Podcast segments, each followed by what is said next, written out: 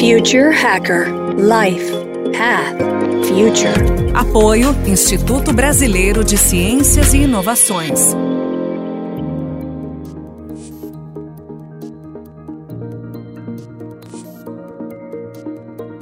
Olá pessoal, bem-vindo de volta. Aqui é a entrevista ótima com a Flávia Ávila.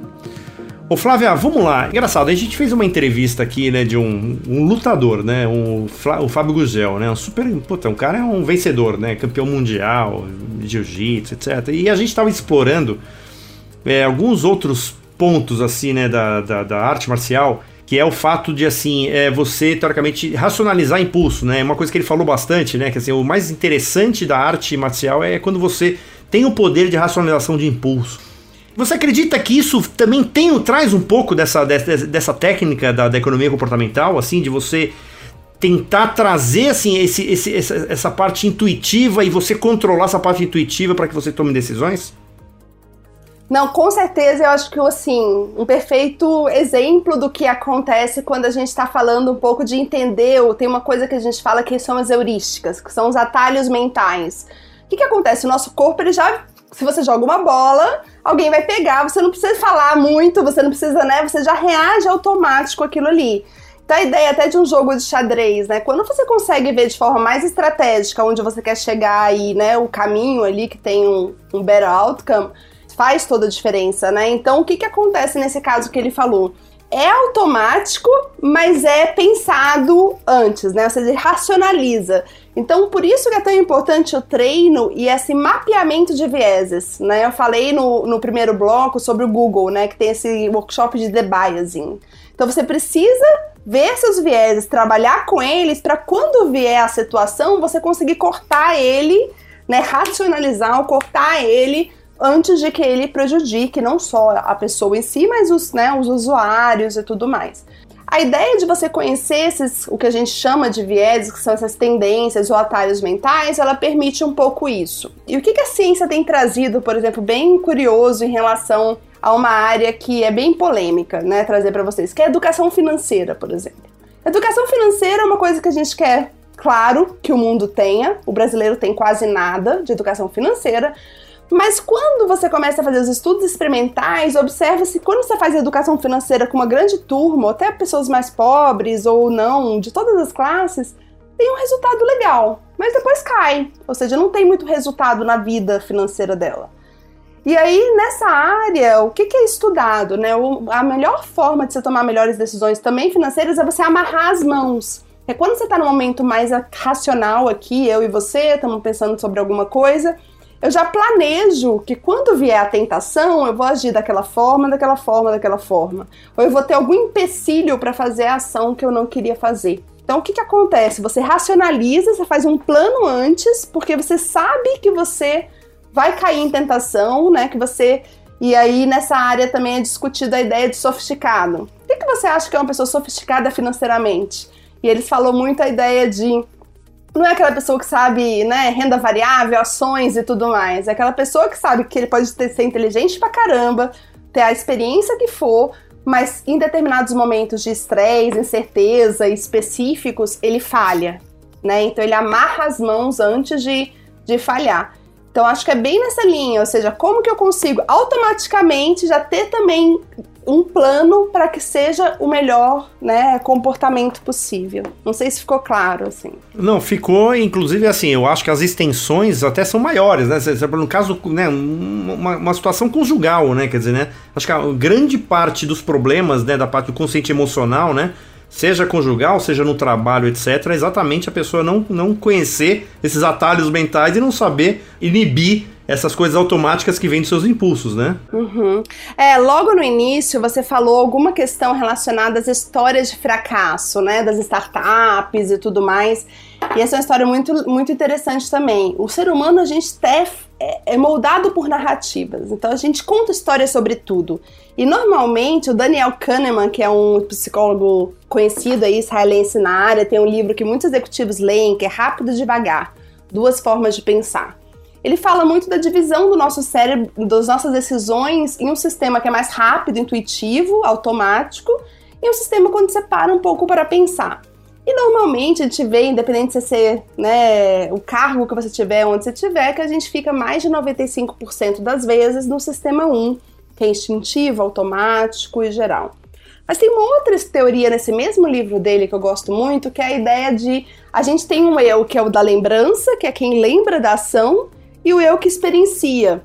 Então, mesmo quando a gente fala de fail facts, né, assim, empresas que falhavam, quando você conta a história, o ser humano já evidencia coisas que talvez naquele momento não foi o que fez ele fazer aquilo.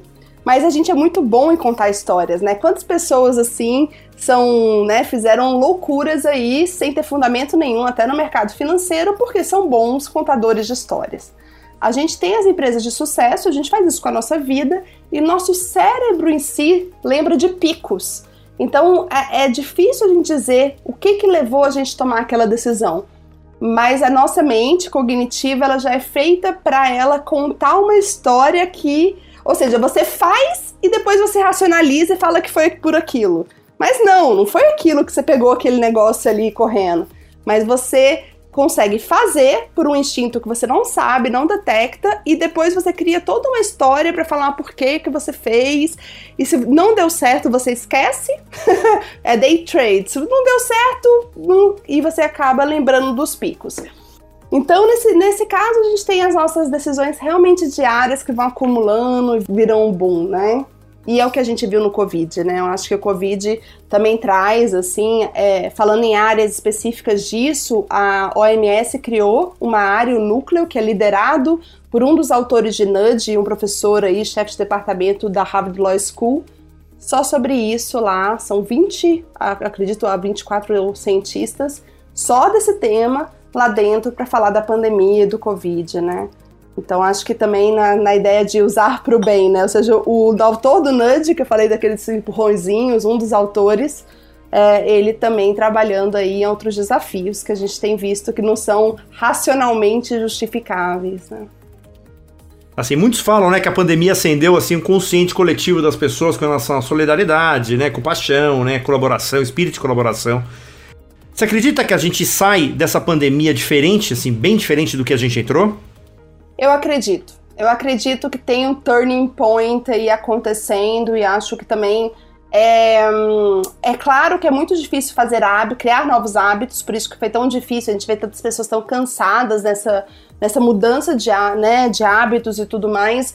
Mas a gente também conhece, por algumas teorias, por exemplo, de fresh starts, que esses turning points, como a virada do ano, como a virada de uma década, como a eles são muito importantes para a mudança de hábitos, né, e culturalmente também. Então, se a gente vai no micro, depois eu vou falar do macro, mas se a gente vai no micro, muitas pessoas realmente mudaram hábitos. Eu mudei dois hábitos, eu acho isso legal. Quando você é cientista comportamental, é bom quando você faz, porque aí você fica analisando. Não sei se é bom, né, mas pelo menos é uma, uma forma de você ver o insider information, né, o que tá dos bastidores.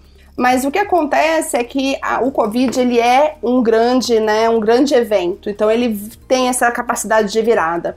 O que acontece, problema que tem é que são as narrativas, né, que a gente estava falando. Então essa história pode ser contada de diferentes formas, em diferentes núcleos, e a gente não tem no Brasil uma história é, única.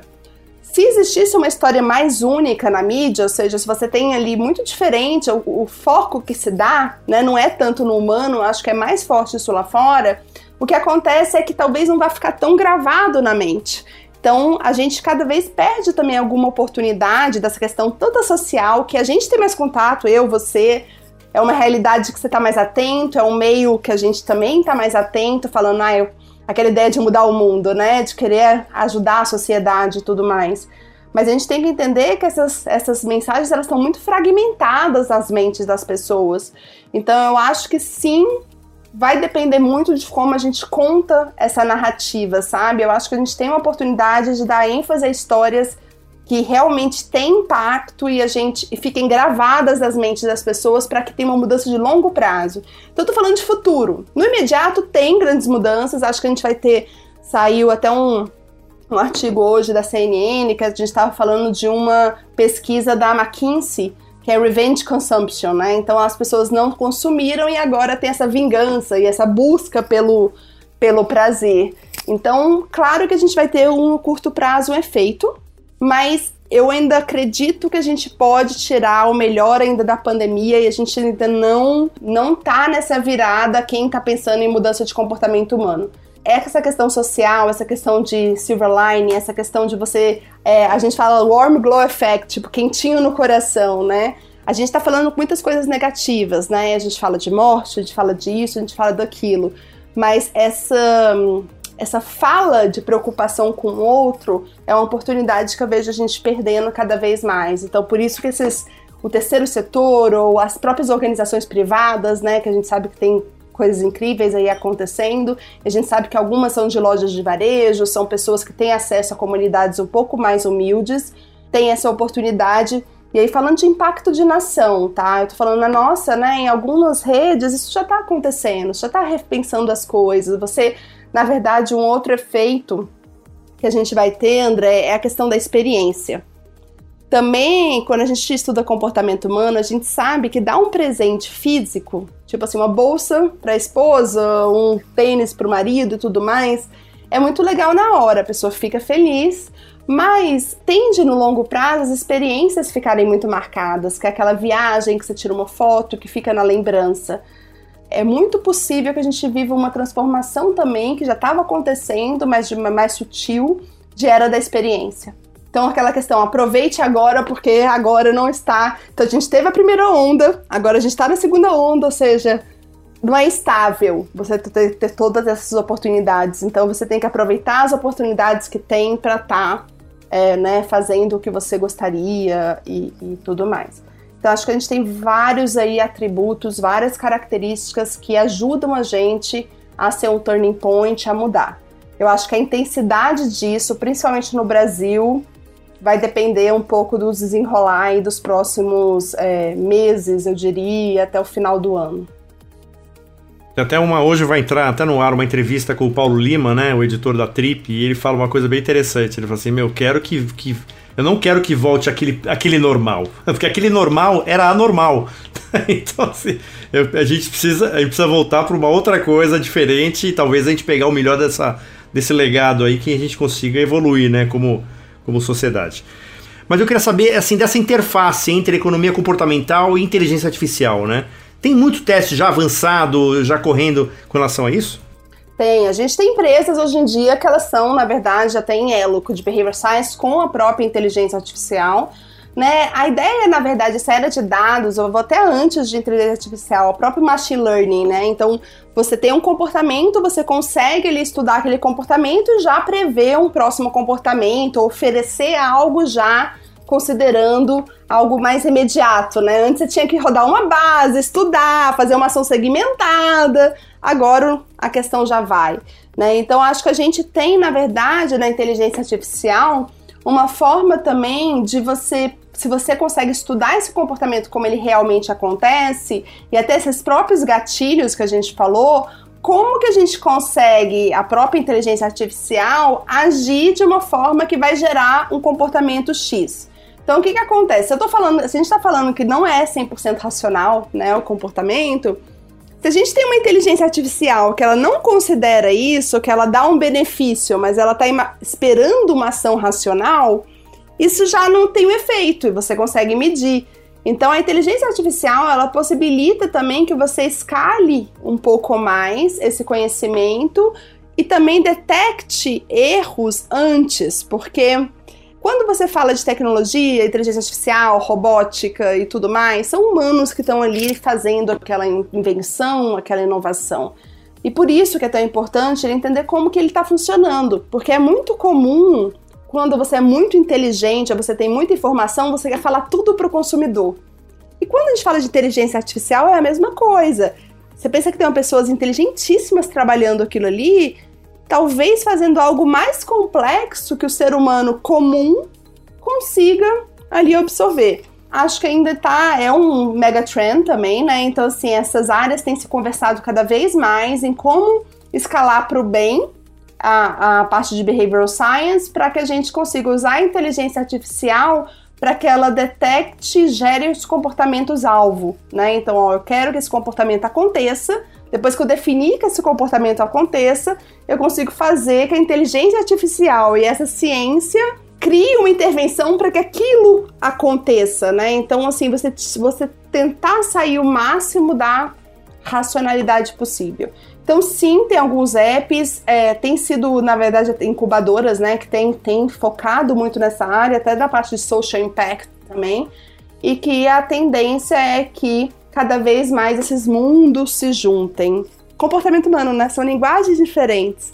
Eu acho que existe uma tradução entre as duas áreas que acontece, que às vezes é, tem um erro muito grande, o André, que eu acho que a gente às vezes faz, que é considerar que behavior economics, behavior economics é humanização, é o ser simpático, é o ser empático, é o ser, é, sabe, o, o sorriso.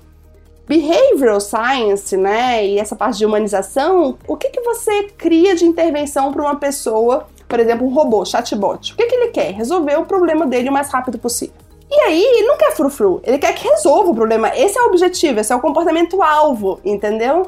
Então, às vezes a gente engana que a humanização é falar da vida pessoal, é a pessoa se estender no telefone, ser, ser amiguinho. Mas se a gente vai para a parte de ciência, de behavioral science, a, a humanização é você entregar exatamente o que aquele consumidor quer com o que ele valoriza mais. O que, que é o tempo. Então a inteligência artificial, acho que o nosso tempo coisa mais escassa, né? Ela ajuda, machine learning, né, robótica, tudo, a economizar o nosso bem mais escasso hoje, que é o tempo, né? Então, é, behavioral science é só essa questão que eu acho que existe um engano, sabe? De que behavioral quer dizer que é psicologia, quer dizer que é o sorriso, o frufru, tom de voz e tudo mais. Mas não, é você resolver um problema, né, com o que é mais importante ali nesse momento. Você enxerga essa área é, também na parte, eu não sei se já existe isso, né? Aí já é desconhecimento meu, mas a parte de recrutamento, sabe, de, de, profissionais, quer dizer, já existe isso, porque assim, eu vejo assim, por exemplo, o LinkedIn, né, já criando seus plataformas ali de, de freelancers, etc, e que eu vejo, assim, o, o, o LinkedIn é tipo do exemplo que ele tem os hard skills ali, né? E assim, teoricamente, se o mundo tá indo para soft skills, então, teoricamente, não, não ajuda nada você ter um matchmaker de hard, de hard skills. E aí eu vejo mais ou menos, se eu tivesse algoritmo de, de economia comportamental, eu vejo que é exatamente o que falta para complementar com hard skills para teoricamente ajudar num recrutamento e seleção. Como é que tá essa, essa, essa área? Essa área é uma área incrível. A gente tem um pilar na, dentro da Behavioral Lab para essa área de, de, de gestão de pessoas, né? Então, até assim, bem no nosso início, a gente fez um software de detectação desses vieses. E aí, um dos pontos muito chaves tem um teste chamado teste de refletividade cognitiva. Então, às vezes, alguns testes são muito bobos que você faz, mas você consegue ver a impulsividade daquela pessoa diante de uma situação. Ou seja, ela responde rápido aquilo porque ela automaticamente ela é treinada para responder rápido, é mais inteligente e tudo mais. E essa é uma característica, por exemplo, muito difícil quando você está contratando né, um CEO, um líder ou em qualquer posição. Então, como que também é, essas soft skills, elas também conseguem ser mapeadas, não nublar? Porque o que, que acontece que a gente estava falando?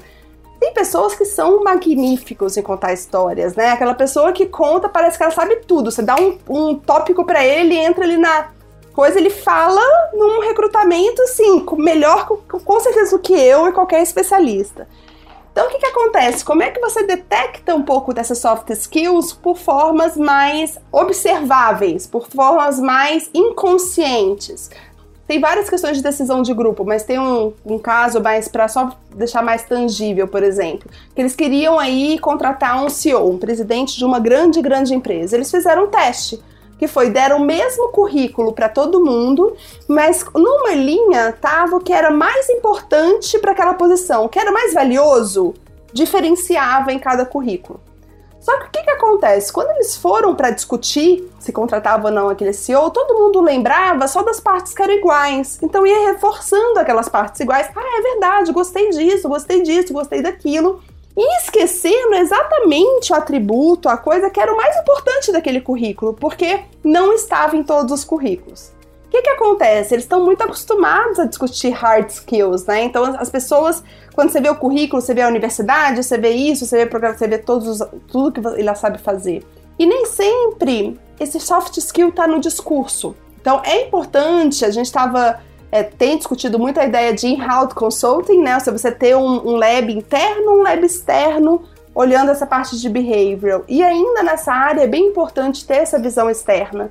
Porque esses padrões é isso, eles são automáticos. Se eles são automáticos na sua vida, eles são automáticos na hora de recrutar alguém. Então, eles são automáticos na hora de fazer um assessment de executivos. Você conhece aquela pessoa, você sabe, você lidar, você tem a parte humana. Então, como que a tecnologia, mas também essa área, consegue desenviesar, que foi um pouco, né, para que aquele recrutamento, aquela ideia, por exemplo, de você tirar, né, se é mulher, se não é, a idade. Então, algumas informações já estão sendo retiradas do currículo para que desenviese o máximo possível.